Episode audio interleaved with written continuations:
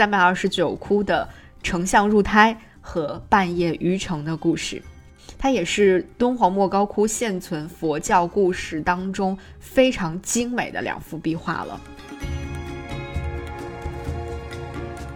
那我们先来听一听丞相入胎的故事。丞相入胎的故事讲的是，啊，在两千多年前，喜马拉雅山脚下有一个非常富饶的国家，叫做啊迦毗罗卫。他的国王净饭王和他的妻子耶摩夫人婚后一直是膝下无子的状态。佛经上说，释迦牟尼在出生之前呢，是住在天国的一位善慧菩萨。那他就决定投身人间，于是他们就选择了仁慈的净饭王夫妇来作为自己的父母。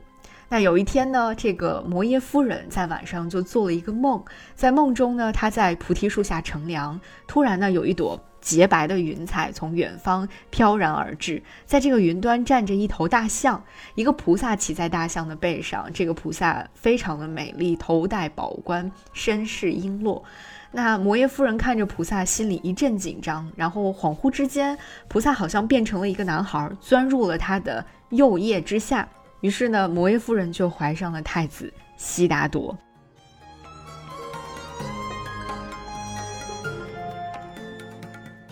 然后紧接着，悉达多太子降生之后，开始茁壮的成长，但是并没有像人们想象的一样，于是就有了夜半鱼城这个故事。太子悉达多在长大之后呢，他的父亲净饭王呢就邀请名师来教太子习武习文，希望他能够成长成为一个英明的君主，将来继承他的王位。但是，悉达多太子在出游的过程当中目睹了生老病死，他感受到了人生皆苦，产生了超越于人世的这样的一个念头，所以为了寻得一种彻底的解脱人世苦难的办法。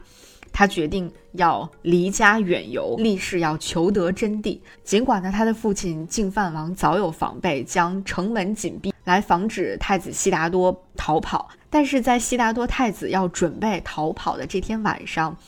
天上忽降四个神奇的天人，他们就把悉达多太子骑的这个马的四只蹄子轻轻地托起，然后帮助他跨越了城池，离开了皇宫，去到了深山里去潜心苦修。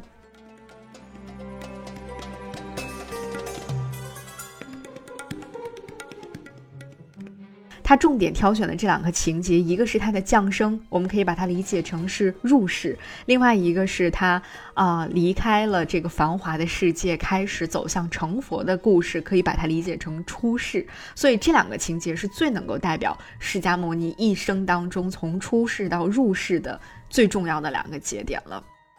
那另外一方面，就是当我们看到这两幅画的时候，和北魏时期的那个壁画相比。